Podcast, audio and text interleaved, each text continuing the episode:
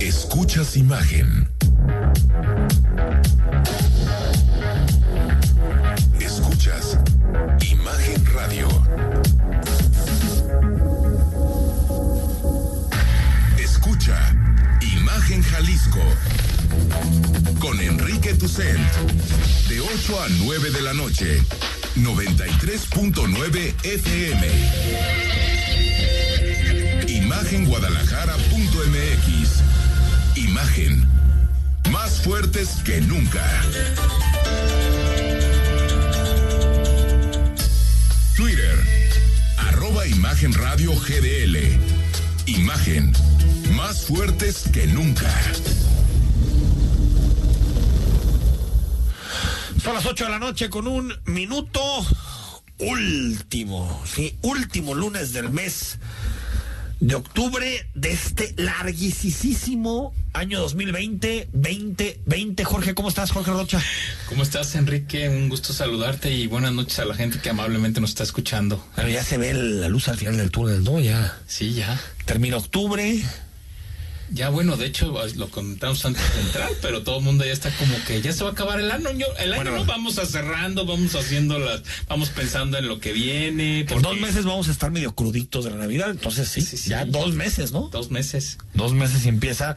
Sí, yo ha sido un año larguísimo, pero un año en el que seguimos, Jorge, en los mismos debates con los que prácticamente comenzamos el año. Y este domingo el, el gobernador Enrique Alfaro salió a dar su clásico video de los domingos, su clásico video dominical, en donde habla de los datos y parece, a menos de que existiera una, un cambio muy drástico en las tendencias, que no lo veo, que ahora sí se va a activar el botón.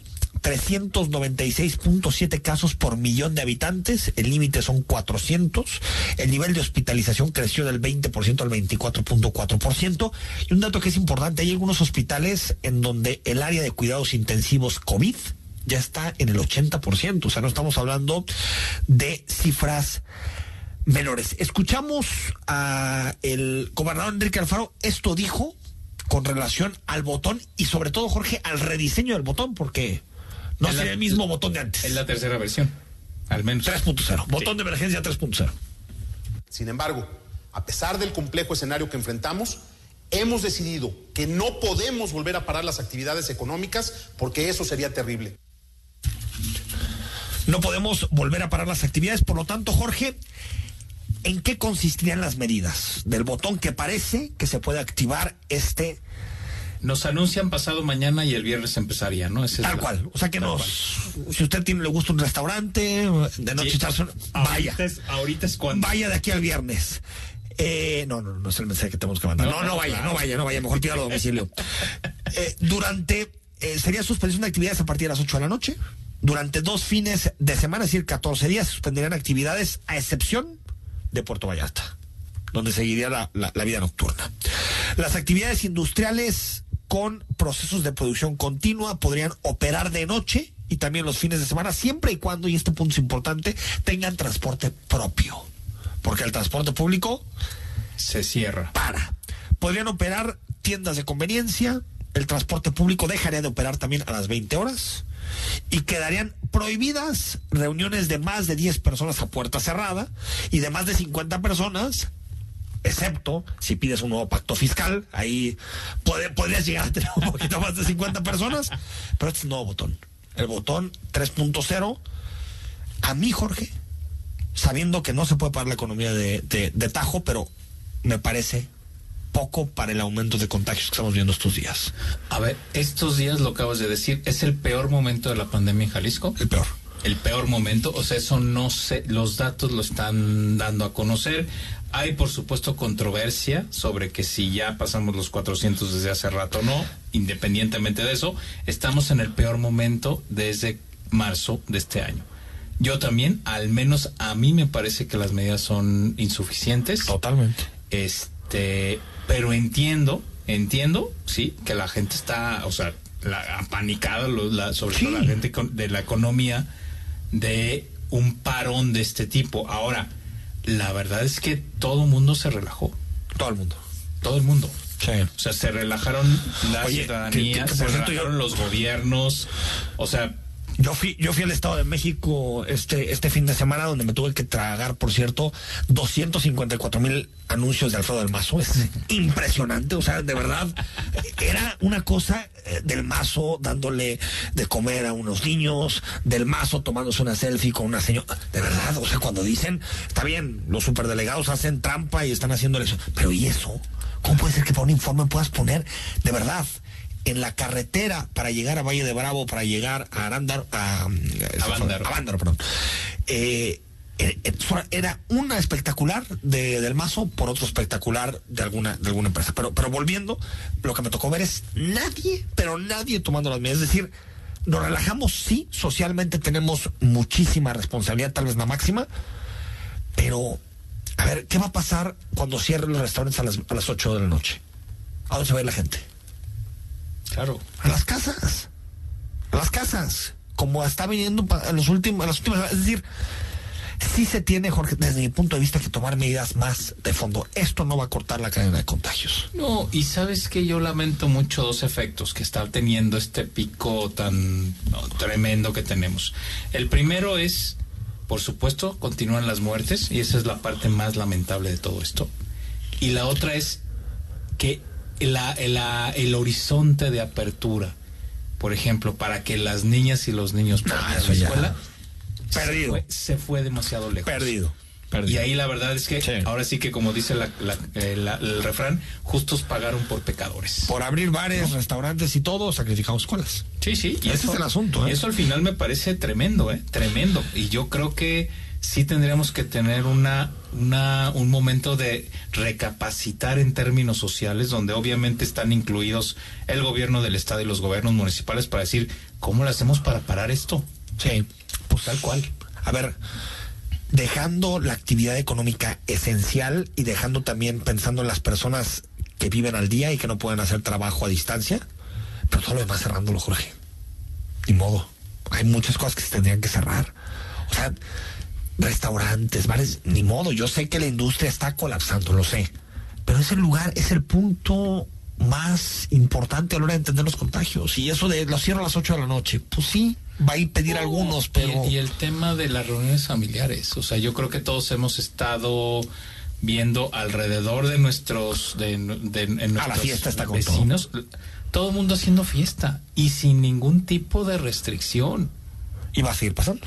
Sí, sí, desafortunadamente. O sea, eso no lo puede impedir ninguna autoridad, tiene que ver con la responsabilidad de cada una de las familias de no hacer reuniones en este momento, pero yo sí veo que, que estamos en un momento complicadísimo, por cierto, ahorita vamos a hablar con el rector de la Universidad de Guadalajara para, para entender un poquito las cifras, porque ellos también han venido midiendo en la sala de situación, pero yo sería más enérgico, yo sería más enérgico, creo que hay todavía más espacios de la actividad económica que podrían cerrar para evitar el crecimiento de los contagios. Por cierto, hoy hubo un evento en el Cabañas donde se habló del pacto fiscal y estaremos de acuerdo, Jorge, que más allá de la justicia, la reivindicación que es que se revise el pacto fiscal, en este momento parece no haber muchas condiciones para que se revise el pacto fiscal. Escuchamos, por cierto, al rector Villanueva que dijo lo siguiente. En materia de educación en Jalisco se traduce en algo simple. Tenemos los mejores indicadores de calidad y cobertura con el presupuesto federal por alumno más bajo del país. Entonces me pregunto, ¿por qué ese trato? ¿Por qué tanto desprecio?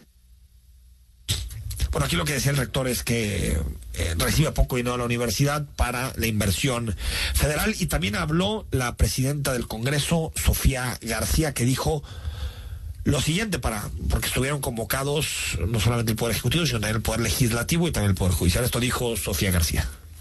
Puro médico siglo XXI. Garantizaba que miles de jaliscienses pudieran atender su salud.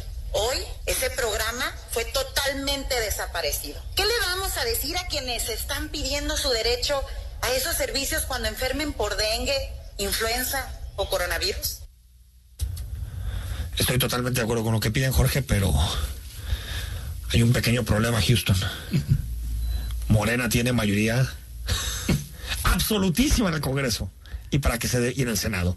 Para que se debata esto se necesitan otras mayorías que en este momento nos guste o no no existen y no existen porque la gente votó eso. O sea, no Sí, fíjate que tendría, yo creo que, a ver, estos actos de reivindicación política me parece que no, digo, sirven para ciertos objetivos. Yo creo que más en una arena político-electoral. Totalmente. En este caso. Pero poco abonan a tener una discusión mucho más técnica y seria sobre estos problemas. Ni siquiera tenemos, Jorge, la ni siquiera sabemos cuál es la balanza fiscal en la relación entre las entidades federativas y el gobierno federal. O sea, no sabemos cuánto realmente llega, cuánto se paga de impuestos, ni siquiera tenemos ese dato. No. Para debatir estas cosas tenemos que tener al menos ese dato, porque si te fijas, cada que se hacen estimaciones, se hace basado en el Producto Interno Bruto. Recibe tanto porcentaje de presupuesto y tiene tanto participación del PIB en la economía nacional. Pero, ¿eso qué tiene que ver? Puede ser que muchas empresas que tengan sus labores en Jalisco o que hagan su actividad en Jalisco paguen impuestos en Colima. O, es decir, ni siquiera tenemos los datos para la discusión, ni siquiera eso. No, no, no, tendría que estar clarísimo y además también eh, eso no nos permite saber todo el tema de redistribución que hay en términos reales, porque a ver, si uno pensaría que estados como Nuevo León, Jalisco, obviamente Ciudad de México, Estado de México aportan más, aportan más, pero eso no significa entonces que les tienen que regresar lo mismo porque hay también una, una parte de solidaridad social que implica, oye, estos recaudan más porque históricamente han, se han configurado y, han, y se les apoyó, pero hay otros territorios que en este momento necesitan. Porque la mayoría de las empresas importantes de este país pagan sus impuestos en la Ciudad de México. sí. O en la Ciudad de México. Claro. Entonces, eso automáticamente hace que la Ciudad de México merezca 70% del presupuesto. Pues no. O sea, hay mucho debate en la academia pero en términos políticos no hemos tenido un discurso serio y me hubiera gustado más eso que las reivindicaciones como de este chauvinismo jalisciense, ¿no? De aquí en Jalisco libre, soberano por, por Prisciliano Sánchez y nuestros... Valentín Gómez Farías. ¿Eso qué problema resuelve? Pues al final la gente lo que quiere es seguridad, es mejor economía, es, o sea, claro, no tanto el, debate sobre, sobre, sobre el pacto fiscal. Qué bueno que se dé, pero en este momento hay que decirlo, no existen las condiciones necesarias. Jorge, las policías municipales siguen bajo la lupa, hablando de, de uno de los problemas más importantes que tenemos a nivel estatal y a nivel nacional. Jalisco es el estado con mayor número de personas desaparecidas, eso ya lo sabíamos.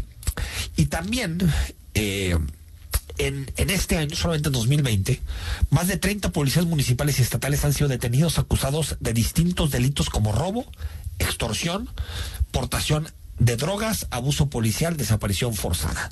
Hay que recordar los casos más importantes, obviamente, Giovanni López en Ixtlahuacán. Y, eh, pues, digamos, este fin de semana tuvimos un hecho muy particular, 14 policías de la Fiscalía Estatal se vieron involucrados en desapariciones forzadas. Escuchamos al fiscal del Estado llevado a cabo de manera simultánea en, varias comisarías. Definitivamente hay más órdenes de atención pendientes de ejecutar. Se están llevando a cabo los trabajos de inteligencia, de búsqueda. ¿Qué hacer con las policías eh, municipales? Jorge, qué bueno que se estén tramitando estos casos, qué bueno que, que no haya impunidad por los delitos que cometen policías, pero los vemos casi a diario desapariciones forzadas por la autoridad. No, a ver. Eh, Abuso de autoridad. A ver, yo creo que esto lo tenemos que alabar. O sea, que se esté empezando a proceder de esta, de esta forma en el caso de las policías municipales. Sin embargo, sin embargo, y lo que se ha dicho desde hace un buen tiempo es que sí necesitamos repensar las atribuciones, las capacidades, los presupuestos, las estrategias, eh, la institucionalidad que tienen las policías municipales, que hay que decirlo también, a ver, si te sales de la zona metropolitana de Guadalajara, y te vas a, la gran mayoría de los cuerpos de policía municipal. No, no, no. qué terror. Vemos situaciones. No hay ninguna diferencia entre la delincuencia y los policías. Sumamente lamentables. Sumamente lamentables o por infiltración o por falta de capacidades. Y eso, a ver, lo hemos venido diciendo desde hace años y ojo, por supuesto que el control territorial que tienen grupos de la delincuencia organizada en algunas zonas está directamente relacionado con esta falta de capacidades. Y a ver, tampoco a los policías les podemos pedir que, que sean héroes en muchos casos, porque son, es tanta la diferencia entre el poder que tienen los narcos y el crimen organizado con relación a las policías municipales Que hay veces que si no cooperas, cuello. Sí, tal cual. O sea, Tal cual, lo que pasa es que es, es una, una doble extorsión, es la extorsión por dinero, pero la extorsión por amenaza. Y claro, hay municipios, a ver, hay sitios de, de este estado que están a tres horas de la ciudad, por pasando por zonas muy complicadas, ¿no? Esos lugares, ¿cómo le hacemos para generar Oye, si institucionalidad y fuerza? si en la zona metropolitana dos policías han sido intervenidas por involucramiento posible involucramiento con el narcotráfico que fueron, te acordarás, Tlaquepaque y Tlajomulco. Y ya ni que decimos de Ixtlahuacán, que es otro municipio Claro. que integra la zona metropolitana de Guadalajara. Imaginemos la zona Valles, la zona de la costa yendo hacia Puerto Vallarta por la carretera libre. Son zonas Sí, muy doblegadas ante el narco. Tal cual, tal cual. Por cierto, en Jalisco hay dos partidos que tienen dirigencias, nuevas dirigencias. El partido Encuentro Solidario. Ya no se llama Encuentro Social, se llama Encuentro Solidario, que un tal Gilberto García es su dirigente y dijo que se entiende muy bien con el dirigente nacional, pues que bueno, menos mal, ¿no? y Es- es- sería lo, lo, lo obvio y lo mínimo, bueno, y, y lo dijo como diciendo, oye, para que ya no especulen más ¿no? Claro. sobre este tema.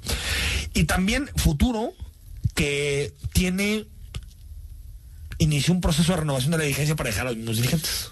Susana de la Rosa y Aldo Partida, si no me fallan los nombres.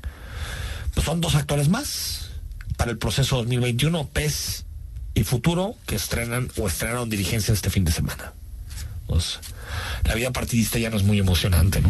No, fíjate que todavía hace algunos años pues Se sí, peleaban era eso. una nota quién dirigía los partidos. Hoy por hoy, a ver, en, en cada vez tenemos fuerzas políticas donde la institucionalidad está más basada en personajes y entonces lo que realmente importa es cómo se mueven los personajes. Claro, no el- tanto el líder, ¿no? El Mesías. El líder, el que hace la confluencia y entonces pues sí, o sea, en el caso de, de digamos, de estos partidos, pues en realidad lo Bueno. que más interesa es cómo va quedar que o, o como por ejemplo en Morena que Mario Delgado se erige como el presidente nacional después de la encuesta. Oye qué, qué, qué forma de crecer las encuestas de Mario Delgado eso es Sí, sí, multiplicar eh, los panes y el agua no Tal porque cual, la multiplicación de los votos. de los votos porque empezó con un porcentaje después en la siguiente encuesta se sumó otros 20% y después terminó sumando otros 20 y terminó con 60% si hacen otra encuesta supera el 100% Sí, claro, va- iba a sacar 113.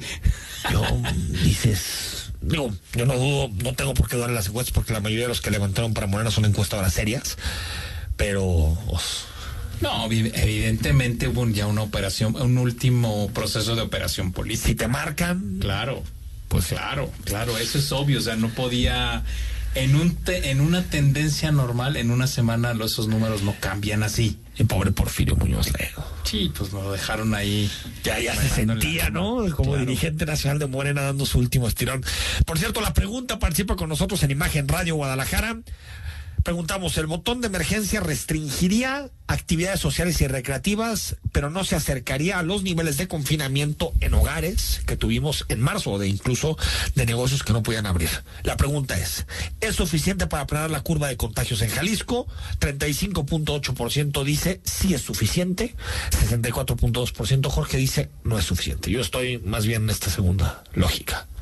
No es suficiente. Lo que pasa es que, a ver, es que en Jalisco ya tuvimos la experiencia de un confinamiento muchísimo más fuerte, más radical, y que hizo que el- la tasa de contagio se mantuviera a raya. ¿eh? Cuando empezamos a abrir, obviamente, pues fue cuando empezó a, evidentemente, a crecer.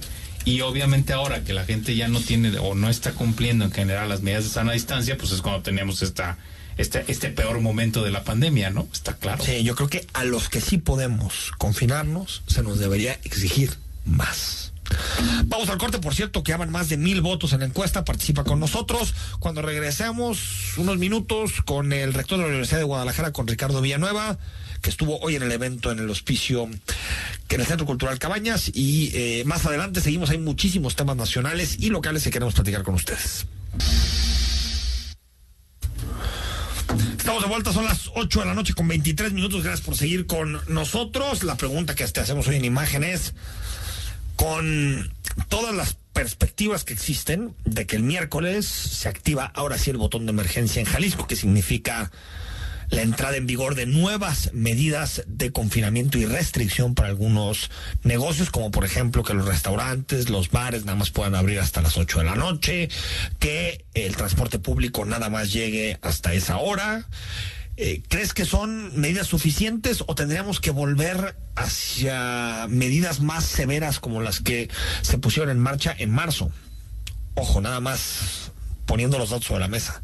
Ahorita estamos peor que en marzo aunque vean viendo la calle parezca que no, que estamos mejor que en marzo, los datos lo que nos dice Jorge es que estamos peor que en marzo, estamos peor.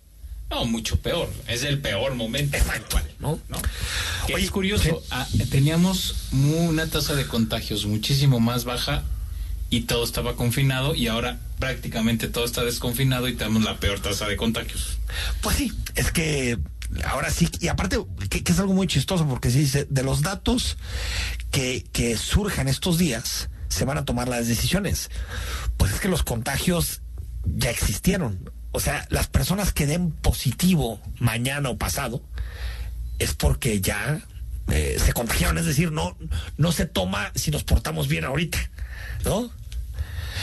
Oye, Jorge, sobre el tema de energías eh, eh, limpias, Em, pues estuvo eh, López Obrador en, el norte, estuvo en Tamaulipas y en Nuevo Laredo dijo que las energías limpias son un sofisma que utiliza la política neoliberal. Ya cualquier cosa es neoliberal ya, ¿no? En el discurso del presidente defendió este sábado la política energética de su gobierno y lo que sí podemos decir, Jorge, es que más allá del asunto de si el mandatario debe o no rescatar Pemex y la Comisión Federal de Electricidad, Sí, lo que tenemos que decir es que México está a la cola en inversión en energías limpias. Y volver y pensar que el carbón es nuestra solución, pues ¿en qué siglo estamos? Vamos a levantar los barcos, el titánico A ver, en este tema ya hay que decirlo claramente, desde el sexenio de Calderón se empezó a plantear de forma, digamos, más contundente que México tenía que hacer una transición a energías limpias, porque además las condiciones climáticas de nuestro país lo permiten.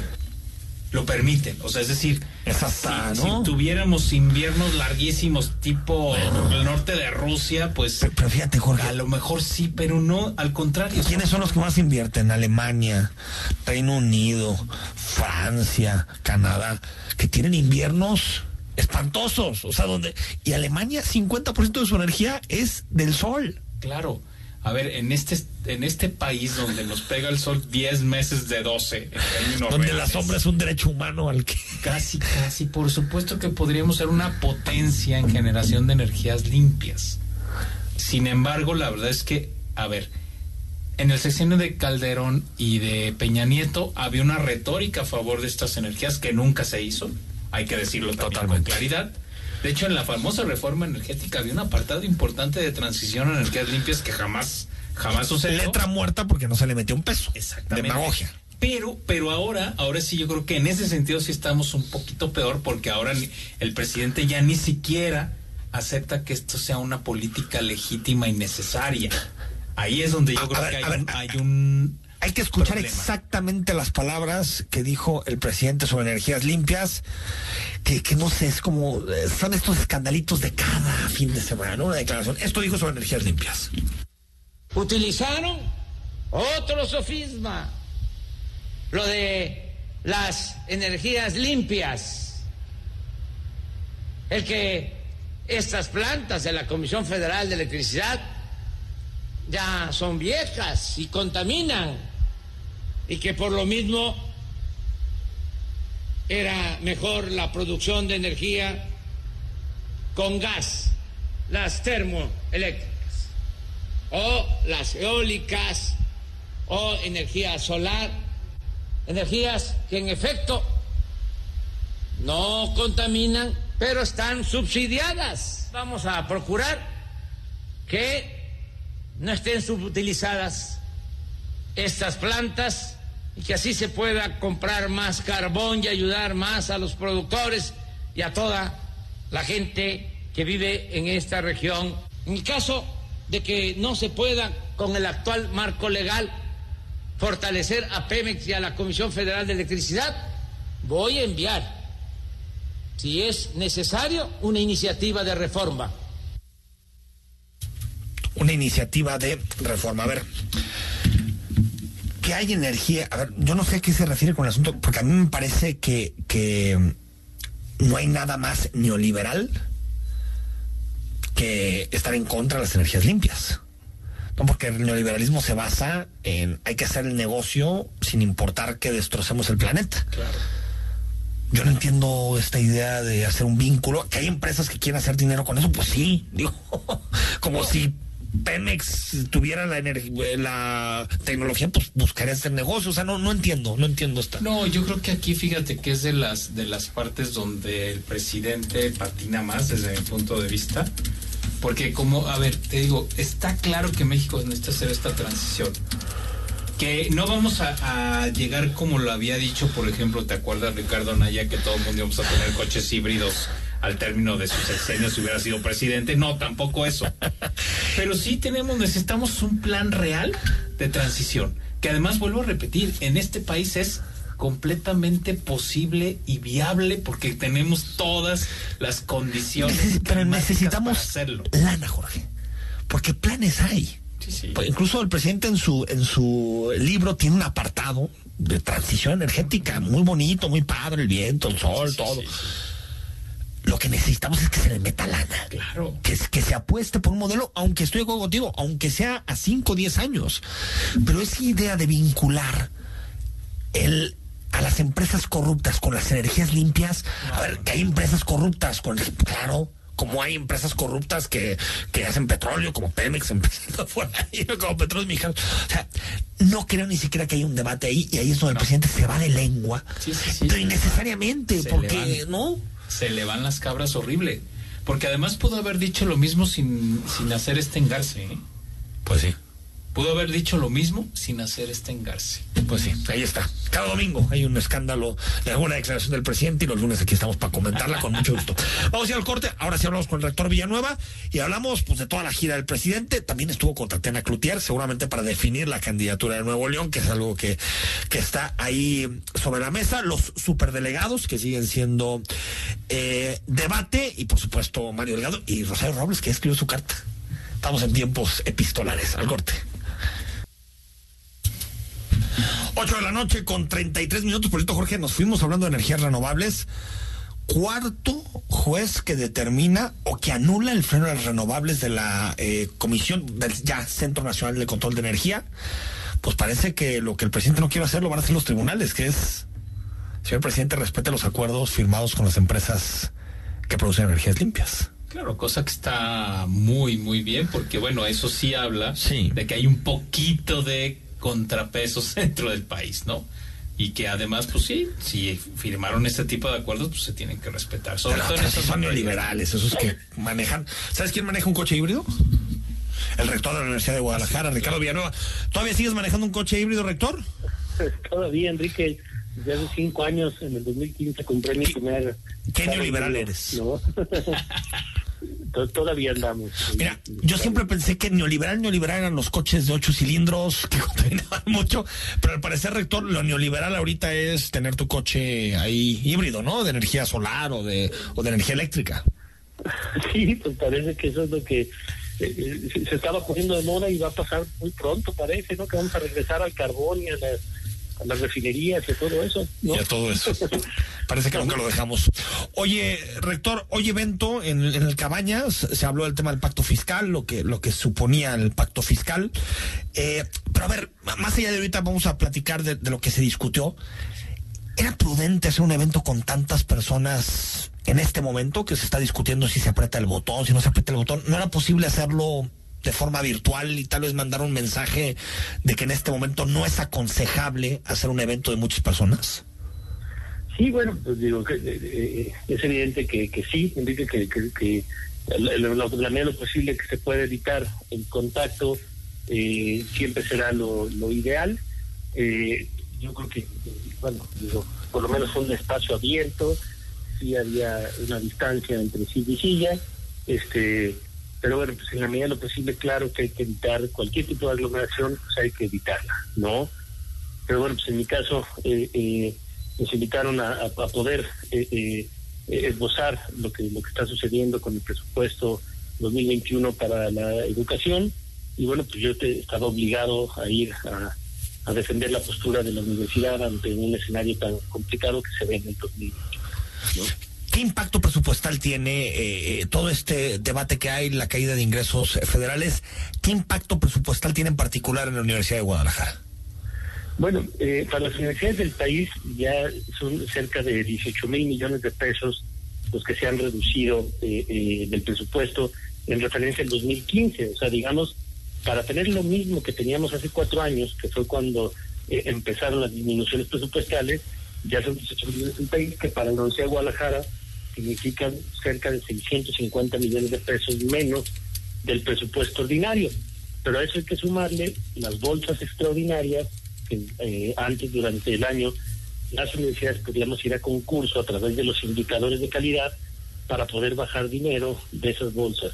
Esas eran cerca de 7 mil millones de pesos los que había en esas bolsas para el país, de los cuales la UDG siempre fue la universidad que más dinero bajó por tener los mejores indicadores del país. Entonces, en 2015 tuvimos cerca de 1.400 millones de pesos y lo que está proyectado para el 2021 es que cuando mucho podremos acceder a 38 millones de pesos. Entonces, si le sumamos entre el ordinario y las dos ordinarias, pues ya son cerca de 2 mil millones de pesos los que la Universidad de Guadalajara tendría menos respecto al 2015. Oye, rector, ¿cómo estás? Te habla Jorge Rocha. ¿Y este impacto en términos de proyectos, en términos de crecimiento, exactamente en dónde se reflejaría? Sí, bueno, en el subsidio ordinario, pues ya son cuatro años con eh, pura inflación, eso es cero pesos. Cuando te dan la pura inflación es que no hay un crecimiento. Lo que pensar en proyectos nuevos, pues se pone muy complicado, ¿no? O sea, la Universidad de Guadalajara en los últimos 10 años creó 100.000 espacios nuevos eh, para, para, para, para, los jóvenes de Jalisco. Entonces, eh, eh, seguir creciendo la matrícula a ese nivel, si no tienes un crecimiento presupuestal, pues es imposible, ¿no? Entonces, sí obliga a, generar economías, que lo hemos hecho. Yo, el año y medio que llevo de rector, si algo hemos hecho es tratar de generar economías en rubros que efectivamente pues hay que ser autocríticos. También la universidad tenía eh, un margen de poder redireccionar recursos para, para las prioridades y lo hemos hecho, pero ya cuando te pegan en las bolsas, que tiene que ver con el estímulo a los profesores, por ejemplo, cuando hemos dejado de recibir dinero para el fondo de pensiones, que por la universidad tener el mejor fondo de pensiones del país, pues recibíamos entre 100 y 150 millones de pesos al año, eh, fondos pues, para crecimiento de matrícula. Entonces, bueno, pues sí, lo que nos obliga es a a, no crecer, a no pensar en crecimientos porque, porque no podemos hacerle frente al gasto de operación para ir creciendo matrícula, por ejemplo. Doctor, estoy viendo los, los datos con el que cierra eh, eh, hoy, 26 de octubre, eh, Radar Jalisco los datos de COVID. Impresionante, nuevo récord. 916 positivos en Jalisco este 26 de octubre. Ya sabemos con todos los matices que siempre se han hecho de, de cómo se contabilizan, cuándo pudo haber contagio, cuándo no urge, eh, rector, que, se oprima el botón y, también conocer, primero uno, si, si, estás de acuerdo en que, en que ya se debe apretar el botón de emergencia, y dos, si crees que las medidas deberían ser aún más drásticas que las que ha anunciado el gobierno de Jalisco.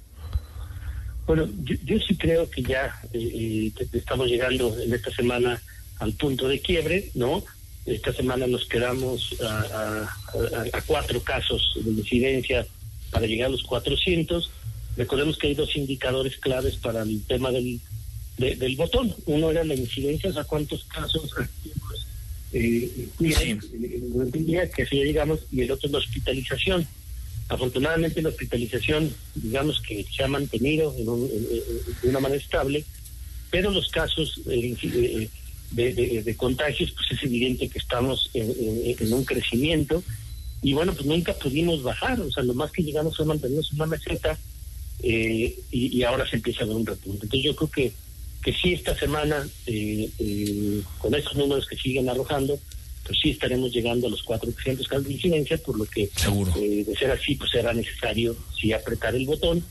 Y bueno, también ya tenemos que empezar en otras estrategias, después de esta estrategia del botón, porque bueno, pues el aislamiento también eh, eh, tiene sus límites, tiene su, su, su, eh, hay una parte que ha pasado en todas las pandemias, donde la gente le pierde el miedo al virus, en donde la gente ya prefiere eh, romper el aislamiento con todos los riesgos que significa, y bueno, pues se tiene que seguir intentando eh, provocar las estrategias de cuidado personal, del cuidado individual, que, que, debemos de seguir buscando. Entonces, sí creo que va a ser necesario el botón, este sí creo que necesitamos recordarle a toda la gente que, a toda la gente que la pandemia eh, sigue y, mata. Está porque yo también creo que ya se nos había olvidado como que un poquito. No, y la pandemia mata, rector, porque a veces parece que es una gripita, pues total, la paso y como de pronto empieza a tener conocidos que, que tuvieron COVID y que no les pasó nada, pues dices, bueno,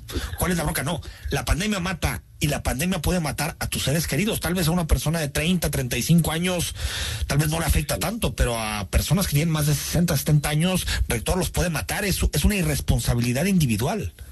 Exactamente. Entonces, yo creo que el botón, su, su, su mayor valor, indique, eh, eh, además del aislamiento que algo ayudará, es recordarle a la gente, a, la gente que esto sigue, efectivamente como tú lo dices, que este virus mata, que no tiene palabras de honor, eh, sabemos que sí, los mayores de 65, los hipertensos, los diabéticos son más propensos, pero también hay muchísimos casos que sin esos padecimientos han terminado en casos fatales, ¿no? Entonces, eh, yo creo que, que, el mayor valor de, de apretar el botón, pues va a ser recordarle a la gente que esto no ha terminado, que tenemos que seguir dando la batalla y que al revés, esto está creciendo.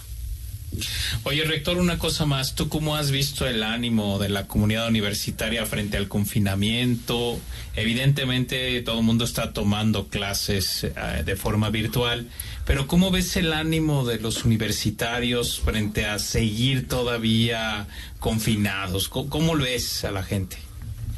No, bueno, eh, eh, sí hay ya desesperación eh, eh, digamos que está dividido el ánimo, ¿no? Yo recibo muchos mensajes de la comunidad diciendo que, por favor sigamos confinados, que nos sigamos cuidando, pero también se reciben los mensajes de ya por favor regresenos a la escuela, ¿no? O sea, eh, eh, si empieza a haber ese ánimo dividido, pues todos entendemos que el confinamiento tiene un costo psicológico, un costo social alto también, ¿no? O sea, no, no ha sido fácil para nadie, ¿no? Mantenernos así pero también lo que creo es que hasta hoy lo único que ha mantenido la pandemia estable ha sido los servicios educativos que están en línea, porque yo creo que todo regresó a la normalidad, todo el mundo se siguió moviendo eh, y lo único que hemos mantenido, digamos, en aislamiento han sido las escuelas, ¿no?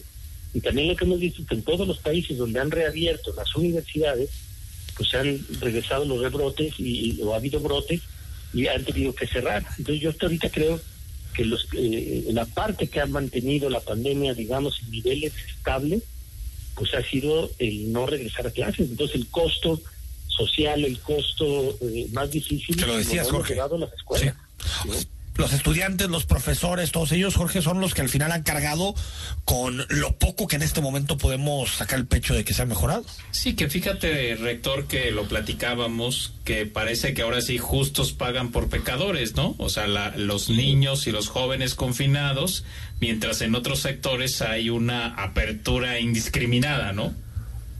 Sí, entonces, vemos, hemos visto casos, ¿no? De, de, bares, de, de, lugares de de diversión abiertos, mientras por un lado se está haciendo el esfuerzo para romper las cadenas de contagio, pues en otros se ha roto la disciplina, ¿no? Entonces, pues hemos visto de todo, ¿no? Yo creo que en esta pandemia hemos visto quienes sí han actuado con mucha responsabilidad, otros quienes no, eh, y, bueno, pues ahorita lo más importante para mí es que se ha, se ha perdido el miedo a la pandemia, y eso, eso es grave, porque eso relaja la disciplina, porque eso provoca que empecemos a hacerse más fácil el contacto, las reuniones familiares, eh, las salidas, y, bueno, pues eso es lo que empieza a generar estos repuntes que estamos ya viviendo. Rector, dos cositas más antes de, despedirte. La, primera es, eh, si consideras que el gobierno del estado tiene que ser, en conjunto con los municipales, mucho más firme, mucho más enfático con las medidas porque eh, entiendo que se quiere hacer un equilibrio entre la actividad económica y eh, eh, la salud, pero estos datos que estamos conociendo a mí personalmente me parecen muy graves que estemos casi llegando a mil casos diarios. Es algo que nunca pensé que iba a ocurrir en Jalisco de acuerdo a las cifras que teníamos. Eso uno y dos, si, si la sala de situación de la universidad eh, digamos, no acertó o, si consideras que fue un error haber dicho que íbamos a tocar el pico de contagios el pasado, creo recordar que el 14 de, septiembre, 14 de septiembre. Sí, bueno, no, yo sí creo que, que, se debe garantizar que la estrategia que se plantea desde la mesa de salud y la mesa económica se cumpla. Y eso pues sí se necesita que la autoridad, eh, sobre todo la municipal, pues haga valer que los eh, establecimientos que se quedó que pudieran abrir, puedan abrir y los que no, pues sí se mantengan cerrados. Y hemos visto que se ha dado los casos de incumplimiento, ¿no? Eh, eh, y ha estado muy bien documentado por los medios, pues, como en zonas como Chapultepec y en algunas zonas de la ciudad, pues la verdad es que todo se había regresado a la normalidad. Que se debe de apretar, yo creo que sí. Y bueno, efectivamente, pues las proyecciones han ido ajustándose digo, la propia universidad, hace tres semanas salimos a anunciar cómo ya veníamos eh, eh, hacia un repunte, ¿no? Yo creo que eh, una vez más al revés, las proyecciones de la universidad están resultando ciertas, ¿no? Yo tuve una rueda de prensa hace, no recuerdo si fueron dos, tres semanas, en donde advertíamos que por el retraso que se tiene en la captura de los datos, la película que estábamos viendo era de 17 días atrás y en el, en el, indicador que nosotros mismos habíamos enseñado y debo reconocer, del botón de emergencia solo calculamos siete días de retraso en la captura de los casos a partir de cuando se presentan los síntomas. Entonces, digo, digamos que ahí sí eh, nosotros... 17 días te altera toda la proyección. Y eso altera toda la proyección. Entonces, nosotros mismos calibramos eso con unos investigadores del CUSEI y salimos a anunciar esa calibración que nosotros mismos habíamos previsto junto con el gobierno de Estado de siete días de retraso cuando vimos que realmente se nos podía hasta el 17. Y eso cambia pues totalmente la proyección. Y ahí es donde nosotros advertíamos que una vez ajustando los casos, cuando inician los síntomas, no cuando se capturan o se, se registran en el día que son documentados, pues ya, ya veíamos que venía una curva ascendente. Entonces, eh, eso lo previmos hace dos o tres semanas. Yo en algunas entrevistas de medios decía que ya íbamos a llegar a apretar el botón. ¿No? Entonces, eh, sí tuvimos que calibrar, digo, eso pues va a ir sucediendo, estamos aprendiendo, pero sí desde hace dos o tres semanas eh, las propias predicciones de la universidad preveían que íbamos a llegar a apretar el botón. Y yo creo que se va a dar esta semana. Esta semana. Rector, como siempre, un placer conversar contigo y platicaremos pronto. Gracias. Muchísimas gracias, Jorge. Gracias, Enrique. Un saludo a todo el auditorio. Gracias. Ahí está lo que eh, ahorita lo comentamos, Jorge, las opiniones del rector Villanueva, que qué bueno que acepta que no fue lo más prudente hacer un evento hoy. No, pues justo en esta semana con tantas personas reunidas. Me parece hasta lógico, o sea, no, no entiendo yo a veces. y fíjate que a pesar, incluso, bueno, a ver, se quería dar obviamente un impacto político que ya hemos dicho que no es lo mejor quizá en este momento, pero aún ese impacto se ve muy opacado precisamente porque la forma no respeta el momento que estamos viendo en el caso sí, de Jalisco, por más que la distancia y todo lo demás, la imagen es, y yo lo veo como gente decir, pues sí nos piden a nosotros que paremos y la clase política sigue haciendo sus eventos y el presidente sigue de gira por todos lados. No. O sea, eso pierde credibilidad el discurso político. De muchas cosas nos podemos sentir orgullosos los mexicanos, incluso hasta los lunes, como el tequila uno de los grandes íconos de nuestra mexicanidad.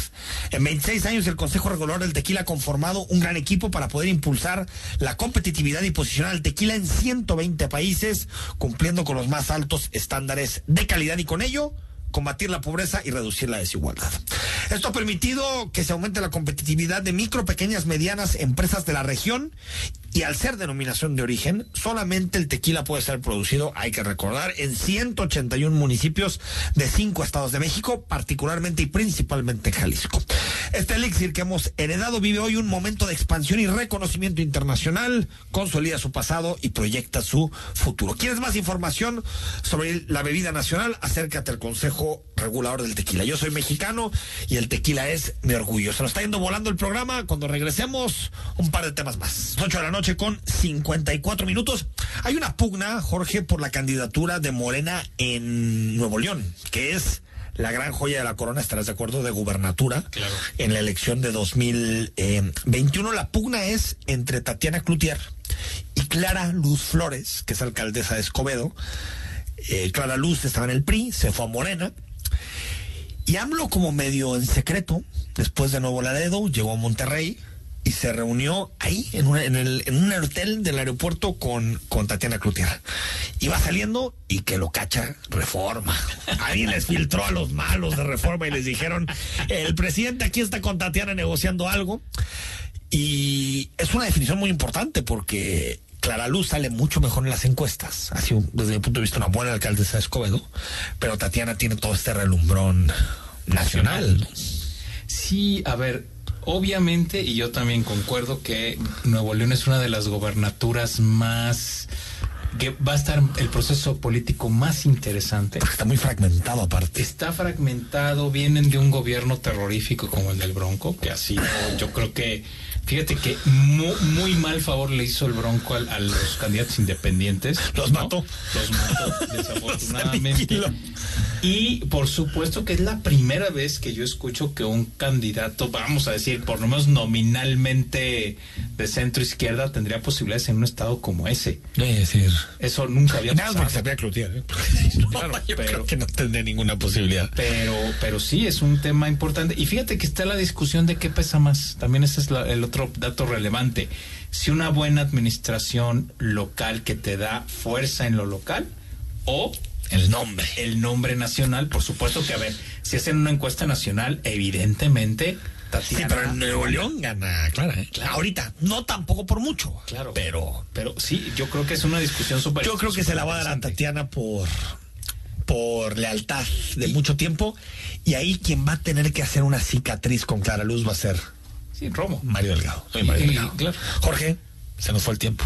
Qué rápido. Rapidísimo. Hasta mañana. Tenemos todo el, el análisis y estamos a partir de las 8 de la noche. Soy Enrique Tucen y muy buen, muy buenas noches para todos. Capital Norte, lo más grande para invertir en Zapopan. Capitalnorte.com presentó Escuchas Imagen, poniendo a México en la misma sintonía. Escucha Imagen Jalisco con Enrique Tucent de 8 a 9 de la noche, 93.9 FM. Imagen Guadalajara.mx